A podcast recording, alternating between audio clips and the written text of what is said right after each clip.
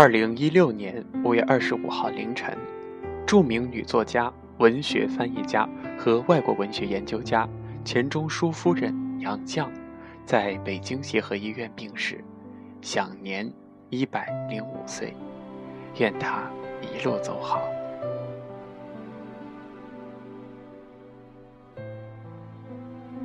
杨绛先生在一百零二岁生日的时候说过这样一句话。我已经走到人生的边缘，我很清楚，我快回家了。我得洗净这一百年沾染的污秽，回家。好像只有回顾他的漫长沧桑岁月，才能在这个喧嚣浮躁的时代，寻回一些魁违已久的温润平和。杨绛在《百岁感言》当中说：“我们曾如此渴望命运的波澜，到最后才发现，人生最曼妙的风景，竟然是内心的淡定与从容。我们曾如此期盼外界的认可，到最后才知道，世界是自己的，与他人毫无关系。”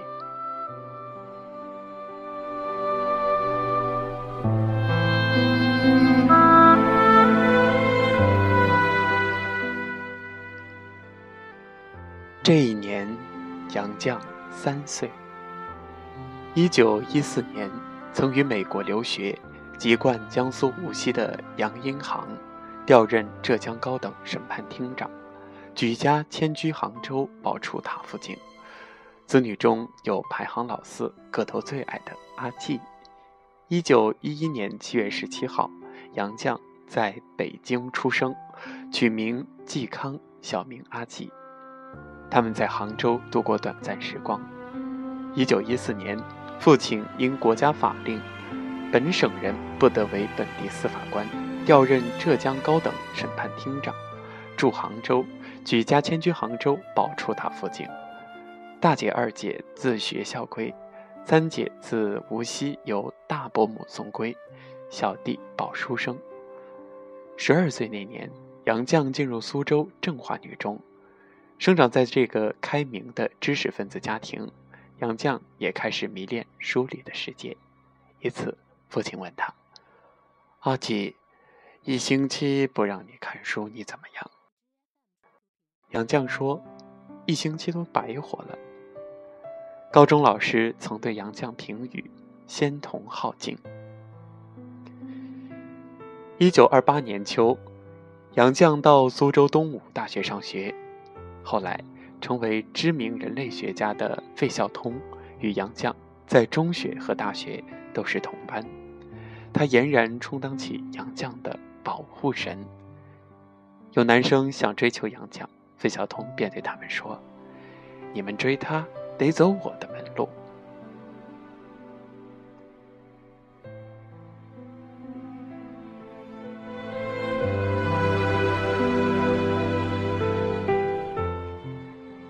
这一年，杨绛二十一岁。一九三二年开学在即，东吴大学却因学潮停课。毕业班的杨绛与同班学友结伴到燕京大学借读。这年三月二号，杨绛到清华大学看望老朋友，邂逅学友孙令言的表兄钱钟书。随后，钱钟书写信给杨绛约见。见面后。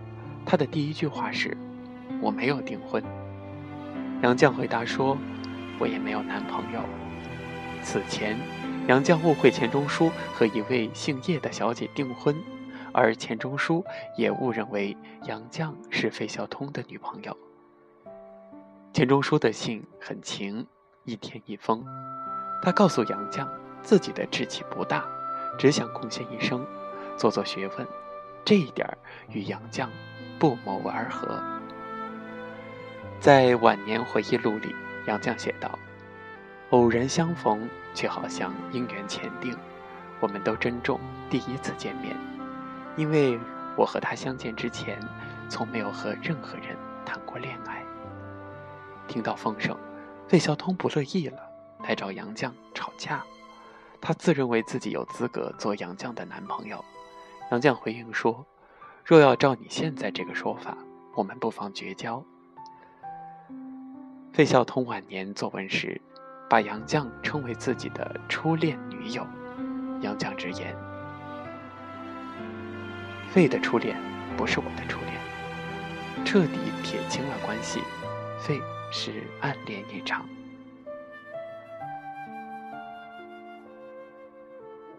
有意识则说，钱钟书去世后，费孝通去拜访杨绛，送他下楼时，杨绛一语双关：“楼梯不好走，你以后也不要再知难而上了。”这一年。杨绛二十四岁。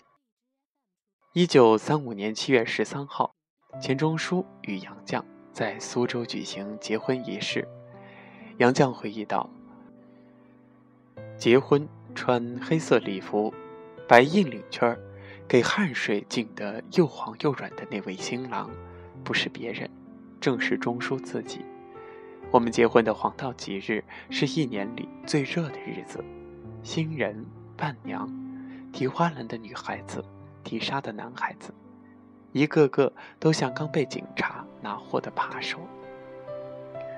随后，钱钟书考取奖学金，杨绛中断清华学业，陪丈夫远赴英法游学。学习之余，杨绛几乎揽下生活里的一切杂事。在牛津，他们的女儿钱媛出生了。她俨然是个最天才的主妇，有条不紊地料理着整个家庭。钱钟书的母亲感慨儿媳：“笔杆摇得，锅铲握得，在家什么粗活都干，真是上得厅堂，下得厨房，入水能游，出水能跳。”钟书吃人吃佛。一九三八年，两人回国，钱钟书在清华谋得一教职。而杨绛任了一年校长之后，当起小学老师。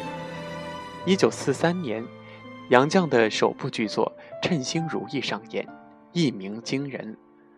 之后又创作了喜剧《弄假成真》等。原名叫康琪，被兄弟姐妹们的快嘴叫成了“酱”的他，干脆取了杨绛做笔名，一时杨绛名声大噪。而此时，钱钟书萌生了要写长篇小说《围城》的念头。已然成名的杨绛，甘当造下笔，全力支持他的写作。钱钟书的短篇小说集《人兽鬼》出版后，自留样书上，钱钟书为妻子写下《赠与杨继康》，绝无仅有的结合了各不相容的三者：妻子、情人、朋友。多年前。杨绛读到英国传记作家概括最理想的婚姻。我见到他之前，从未想到要结婚。我娶了她几十年，从未后悔娶她，也从未想过要娶别的女人。把它念给钱钟书听，钱钟书当即回答说：“我和他一样。”杨绛回答：“我也一样。”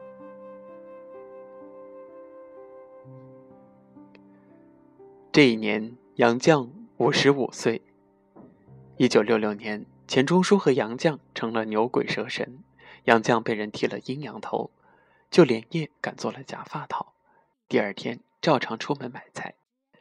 群众分给他的任务是清洗厕所，没想到污垢重重的女厕所被那双拿惯了笔杆子的手擦得焕然一新，进来的女同志都大吃一惊。杨绛还特意把便纸帽也擦得一尘不染，闲时就坐在上面看书。一九六九年，他们被下放至干校接受改造，杨绛被安排种菜。在翻译家叶廷芳的印象里，杨绛白天利用看管菜园时间看书或写东西。同伴回忆，你看不出他的忧郁或悲愤，总是笑嘻嘻的。那十年，他们一家备受折磨。杨绛最亲的小妹妹被逼得心脏衰竭辞世，女婿王德一也在批斗中不堪受辱而自杀。期间，钱钟书仍写出宏大精深的《管锥编》，杨绛也在近六十岁的时候自学西班牙文，翻译完成八卷本《堂吉诃德》。这个译本被邓小平作为国礼送给西班牙国王。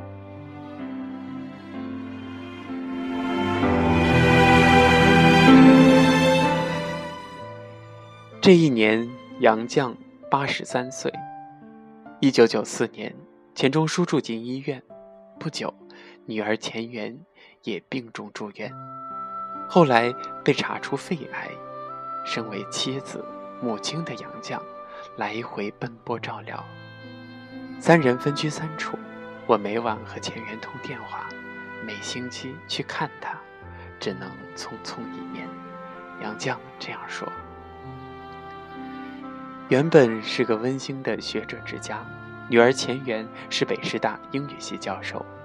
七十年代末，历经沧桑的一家人迁居北京三里河寓所，终于暂时安顿。这段温馨的时光持续了十七年。渐渐的，钱钟书已病到不能进食，医院提供的营养品不适宜吃。杨绛就亲自来做。鸡胸肉剔到一根筋没有，鱼肉一根小刺都没有。杨绛淡淡的说：“我只求比钟书多活一年。照顾人男不如女，我尽力保养自己，征求夫在先，妻在后。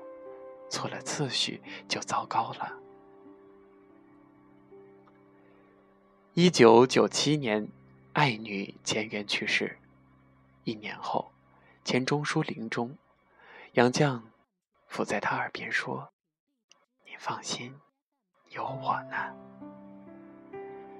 他将灵魂深处失去挚爱的悲痛，化为绵长深情的文字。二零零三年，杨绛回忆钱钟书与钱媛的《我们仨》出版，令每一个读者动容。我们三人就这么轻易的失散了。我清醒的看到，以前当做我们家的寓所，只是旅途上的客栈而已。家在哪里？我不知道。我还在寻觅归途。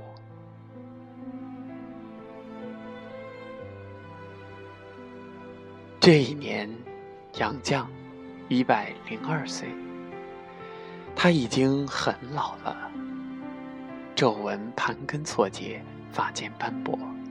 年纪越大，他越像是一株兰花，静静地坐在那里，也隐隐散发洁净幽香。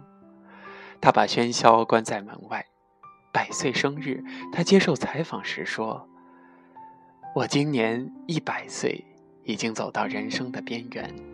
我很清楚，我快回家了。”我得洗净这一百年沾染的污秽，回家。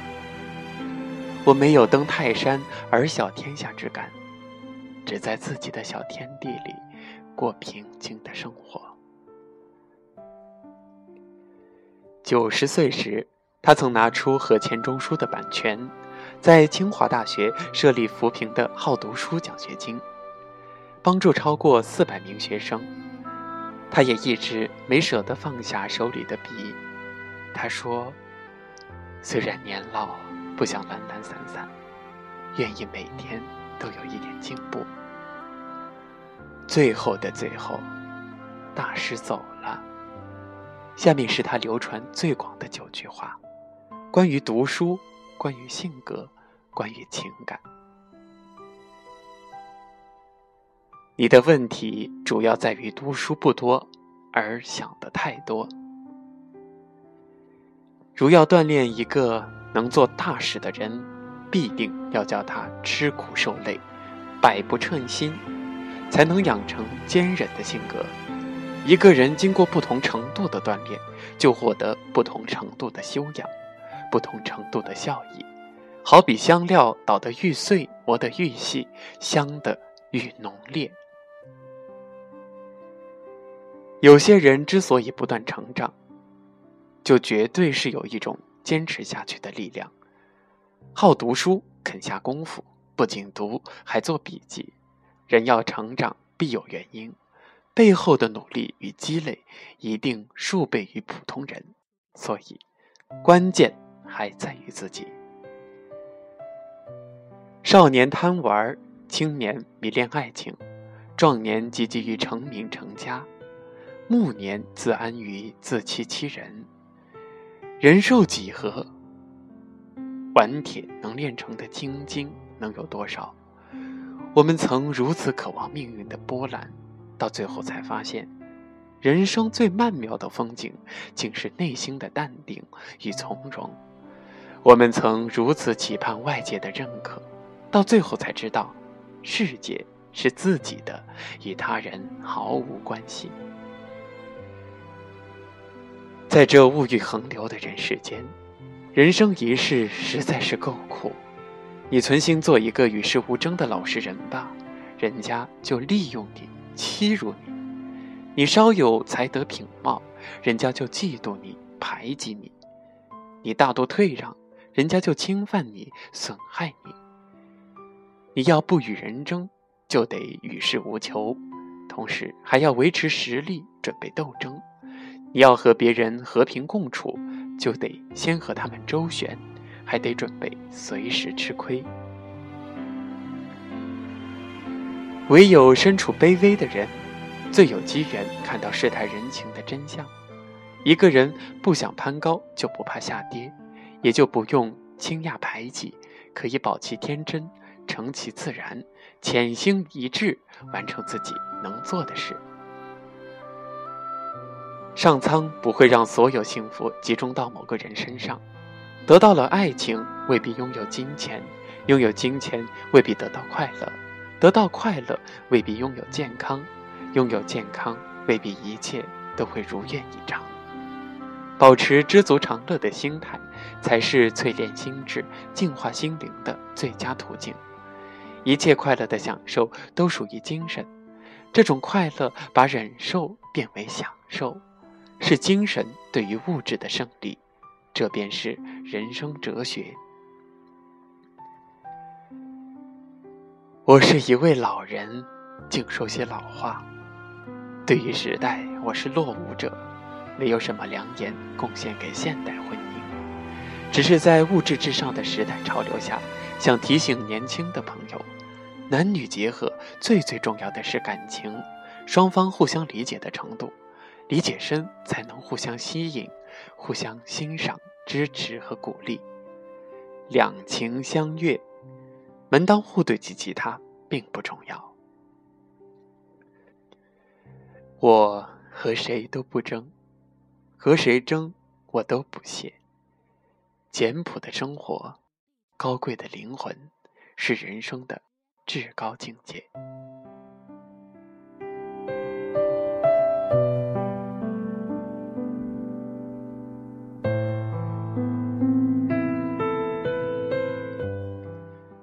好了，亲爱的听众朋友们，以上就是本期的人物志杨绛先生，感谢您的收听，咱们下期节目再见。